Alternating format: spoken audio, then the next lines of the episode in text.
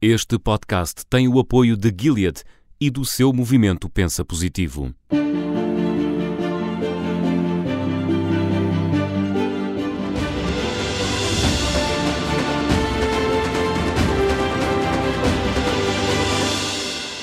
Bem-vindo ao podcast Pensa Positivo. Eu sou a Maria João Simões e nos próximos minutos vamos continuar a falar sobre o VIH, o vírus da imunodeficiência humana. Este podcast é feito em parceria com a Gilead e o seu movimento Pensa Positivo, a Sociedade Portuguesa de Doenças Infecciosas e Microbiologia Clínica e com a Associação Portuguesa para o Estudo Clínico da SIDA.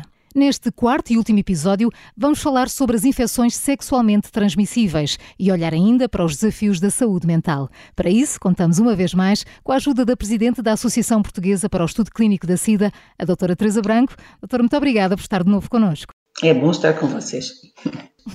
Teresa Branco, na última vez que falámos, abordámos a saúde mental, especialmente a ansiedade e a depressão nas pessoas que vivem com VIH de idade mais avançada. Na sua prática clínica, estas situações, assim como outros problemas de saúde mental, são frequentes noutras faixas etárias? São, são. A saúde, aliás, a saúde mental, os problemas de saúde mental são frequentes, eh, são, são muito prevalentes hoje em dia e são, eu diria que em todas as faixas etárias, por, por diferentes razões, sempre focado, penso eu, um pouco na dificuldade de aceitação desta doença, desta, desta infecção, que não, pode não ser uma doença, é uma infecção certamente, e, e, e, que cria ansiedade, cria, acima de tudo, uma certa angústia em relação ao futuro, ao desconhecimento do que é que vai ser o futuro. Uh, é uma doença que não, é uma, não tem cura e as pessoas, desde o princípio, desde o diagnóstico, que têm que enfrentar essa necessidade de lidar com uma infecção que não tem cura. Tem tratamento, mas não tem uma cura. E, portanto, gera certamente, eu diria que em todas as, as faixas etárias, gera situações de angústia, de ansiedade eh, e muitas vezes de má adaptação ao diagnóstico. Isso é muito importante, isso é francamente importante. Mas também existe algum desconhecimento, porque é possível viver com qualidade de vida, verdade? Claro que é, e é esse desconhecimento que cria a maior angústia. Eu acho que as pessoas, depois de falarem com os profissionais de saúde, podem sair francamente mais tranquilas porque vão percebendo que é realmente uma doença crónica.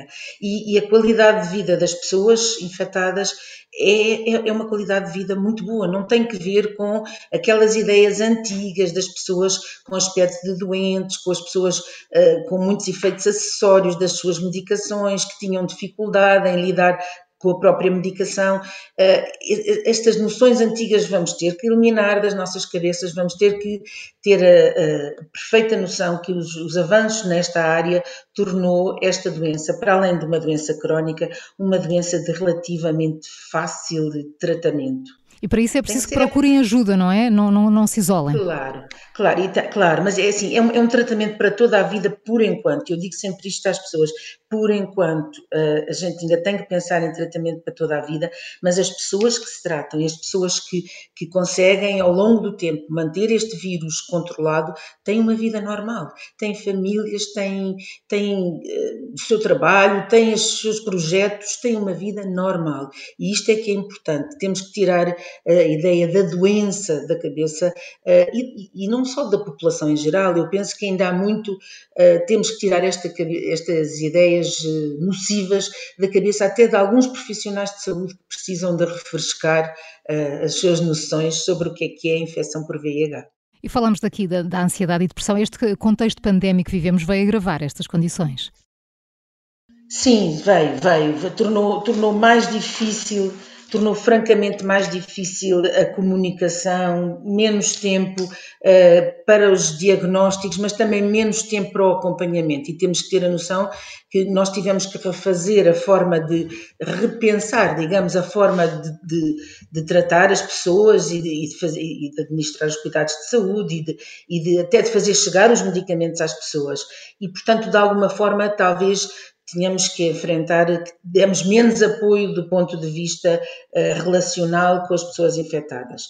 E, e isto pode ter criado, uh, acho que criou certamente, embora ainda não tenhamos bem a noção uh, dos resultados, pode ter criado dificuldades às pessoas que vivem com o VIH. E o impacto do, do estigma e discriminação no grupo de homens que fazem sexo com, com homens, especialmente os de idade mais avançada, é maior do que na vida dos restantes grupos, pessoas que vivem com VIH em geral? Eu não sei se é maior, uh, confesso que não sei se é maior. Uh, as pessoas se sentem de formas diferentes, não é? Uh, eu diria que os homens que têm sexo com homens estão até muito mais alerta e muito mais aptos para enfrentar este diagnóstico. É evidente que a, a, forma como se comunica o diagnóstico também é muito importante. O apoio que se, que se tem pessoal, quando se, quando se uh, dá esta notícia a uma pessoa, é, é, é, extremamente importante para a forma como a pessoa encara, uh, encara a notícia encara a própria infecção. Uh, no grupo de homens que têm sexo com homens, eu, eu, diria, eu não diria que têm mais dificuldade em aceitar ou lidar com, com, com a doença. Não me parece, não me parece que se que isso seja uma realidade. E considera que os mais velhos são alvo de, de maior discriminação? Acha que a sociedade os vê de forma diferente? Ainda? Sim, sempre, isto tem, ainda tem que ver com aquela ideia que, que já falámos, que é... Sim, no outro episódio, uh, no segundo episódio, sim. Sim, sim que, não, que este tipo de doenças não é uma não são doenças de pessoas com mais idade. E, e, e, portanto, é mais difícil aceitar do ponto de vista familiar, até do ponto de vista social, provavelmente será mais difícil de aceitar. Mas é, são as tais ideias ruins e malignas que vamos ter que ir eliminando da, da nossa consciência social e dos nossos preconceitos que todos temos, todos, nós temos preconceitos. É verdade, doutora. E era, aliás, uma das minhas próximas perguntas: como é que se pode reverter esta tendência, a discriminação dos portadores do VIH, de VIH em geral? Como é que podemos proteger quem já por si tem de lidar com a doença?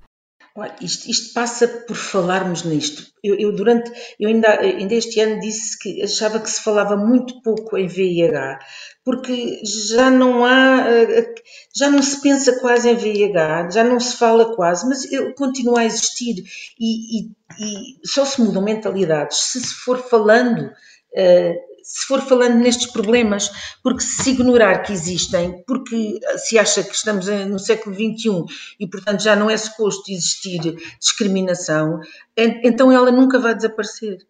Eh, é mesmo, mesmo necessário discutirmos, pormos as nossas dúvidas, os nossos receios, porque todos temos receios, e, e, só isso, penso eu, é que vai mudar as mentalidades.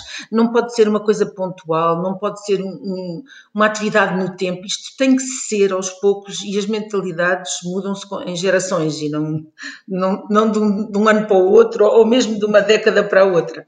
Falemos agora das infecções sexualmente transmissíveis. Teresa Branco, além do VIH, quais são as mais prevalentes? Olha, nós, nós eh, temos realmente uh, muita sífilis, é, é, uma das que nos preocupa, uh, porque nós, todos, todos os centros de tratamento andam uh, atrás das, da epidemia de sífilis, porque, porque porque não se diagnostica às vezes, porque as pessoas não estão alerta. Antigamente, a análise que se fazia para diagnosticar a sífilis fazia quase parte das rotinas quando uma pessoa era internada num hospital.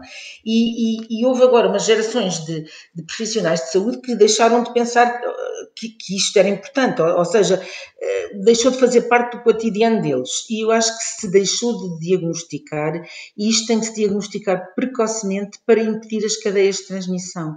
E, e do meu ponto de vista, isto tem que se diagnosticar nas, na comunidade. Lá fora, as pessoas não vêm ao hospital fazer um diagnóstico de sífilis. Uh, uh, nós é que temos que ir ao encontro? Lá, lá uhum. ao encontro das pessoas, fazer, fazer os análises e fazer os diagnósticos e fazer o tratamento porque só assim é que vamos conseguir uh, eliminar esta, esta prevalência de doenças sexualmente transmissíveis. E depois tirar também das cabeças da população que, que é, pelo facto de se ter uma relação que não é a relação tradicional, hum, isso não é uma proteção contra as doenças sexualmente transmissíveis. Uh, e isso ainda não está também bem, uh, bem interiorizado. Não é preciso que haja uma relação clássica, para que haja uma transmissão do, do, do agente. Uh, portanto, eu acho que a educação sexual é uma coisa que, que nós temos que insistir. E temos que insistir a partir das idades mais jovens porque as pessoas têm, começam vidas sexuais muito cedo, não é? Muito, muito, cedo. Portanto, estamos a dar educação sexual a uma pessoa com 18 anos, já perdemos muitos anos para trás, uh, não, não, não, não, pode ser. Uh, temos que insistir na educação sexual, que é para uh, as, as, os meios de prevenir estarem já interiorizados e, e, e as pessoas já, já não ser um, um uma lembrança tardia, mas ser uma coisa, uma ideia que os acompanha desde o início da sua vida sexual. E conseguimos identificar o grupo de maior risco e a faixa etária mais afetada? Olha, eu, eu não sei, assim, números, números na cabeça não tenho. É evidente que normalmente são as pessoas dos 20 aos 40 eh, anos, eh, são as pessoas mais frequentemente diagnosticadas. Eh, qual é o nosso problema? É que nós, nós em Portugal não, não subdiagnosticamos, nós não, não notificamos muitas infecções e, portanto, temos uma notificações que subvalorizam os diagnósticos e uh, eu tenho essa noção, temos todos muito que fazer e, e, quando temos muito que fazer, normalmente o que fica um bocadinho mais para trás é a parte da, da, notificação. Eu acho que temos mais casos do que aqueles que estão diagnosticados oficialmente e, portanto, isso não nos ajuda a perceber onde é que estão os focos, onde é que devemos ir e como é que devemos uh, controlar uh, as infecções, porque isso é essencial para se planear e para se planear é preciso saber onde é que estão. E, e para terminar, e resumindo, que trabalho pode e deve ser feito então pelos profissionais de saúde e também pela sociedade em geral para alertar para o problema das, das infecções sexualmente transmissíveis? Olha, eu, aposto muito na educação na escola. Eu, eu, acho que a educação, eh, a educação nos mais jovens deve ser a nossa prioridade.